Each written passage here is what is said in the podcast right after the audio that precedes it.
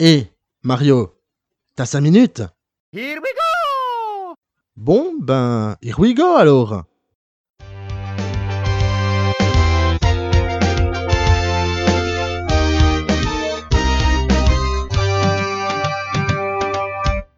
Et les fans de ciné, ici Critiqueur.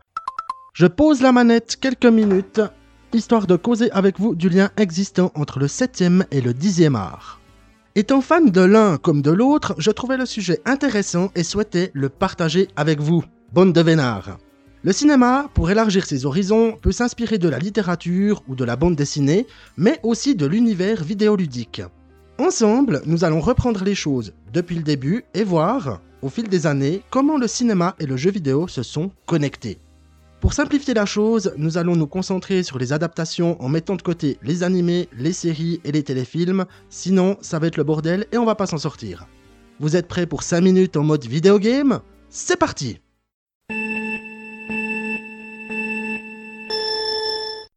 Le jeu vidéo, contrairement à la croyance populaire, ça remonte à loin. En 1947, le Cathode Ray Tube Amusement Device est instauré comme étant le premier jeu interactif connu.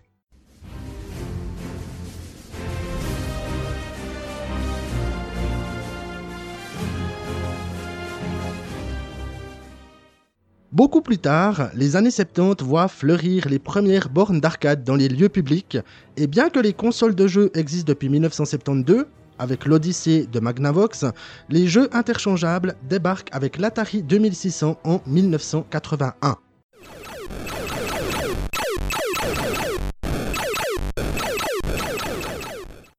Puis, la popularité des jeux de salon grandit à partir de 1985 avec la NES de Nintendo.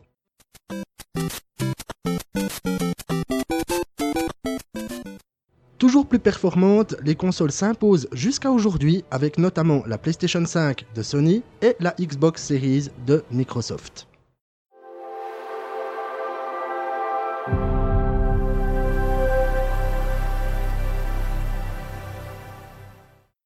Et pendant ce temps, le cinéma, avec tout ça, il fait quoi?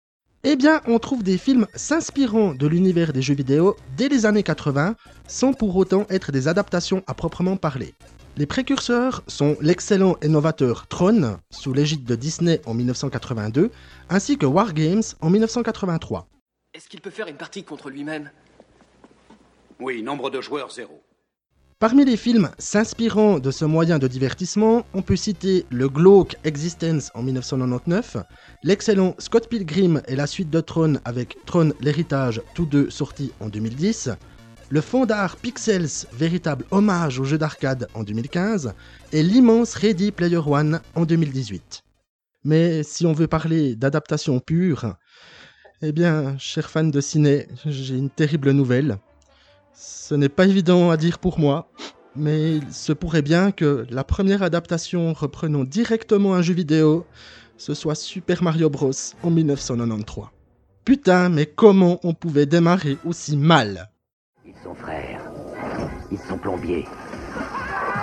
Oh non Mario Pour en remettre une couche, Double Dragon et Street Fighter sortent en 1994. Ouais, c'est la merde. Mais nous, on rentre à la maison.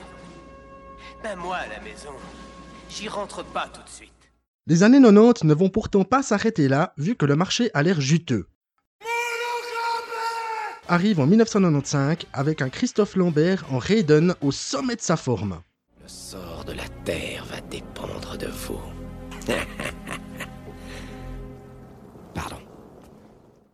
Et oui, j'ai bien aimé ce film, ok? Je le dis et j'assume. Sa suite, Mortal Kombat Destruction Finale en 1997, ne pouvait pas avoir de meilleur titre. C'est complètement con, mais ça a le mérite de faire rire.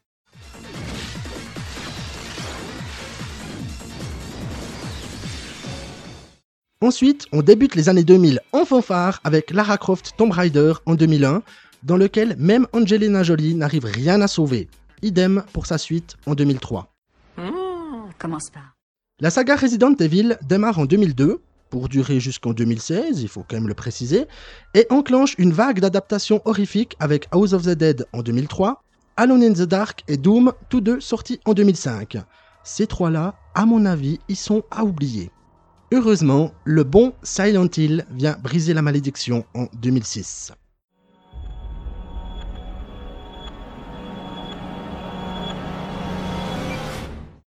Les années 2010 nous proposent un fourre-tout en matière d'adaptation.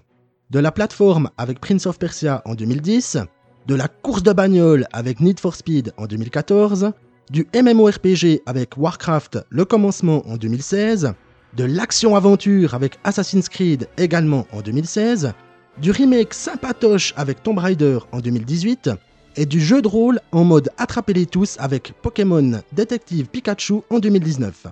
Vous l'entendez comme moi, vous l'entendez? Ouais, Pika Pika Pika, il est adorable. Et pour la décennie 2020, euh, ben jusque-là, on a eu Sonic. Hein, et qui sait ce qui nous attend pour la suite?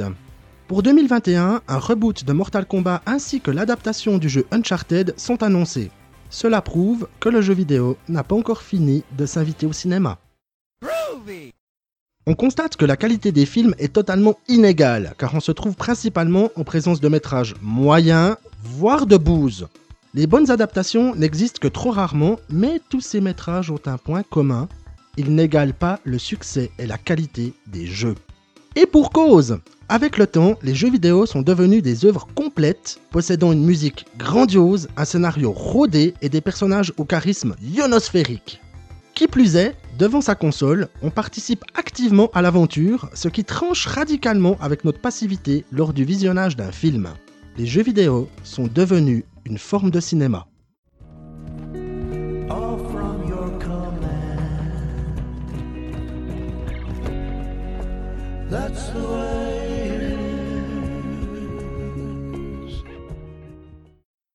Alors, quel avenir pour les jeux vidéo sur le grand écran?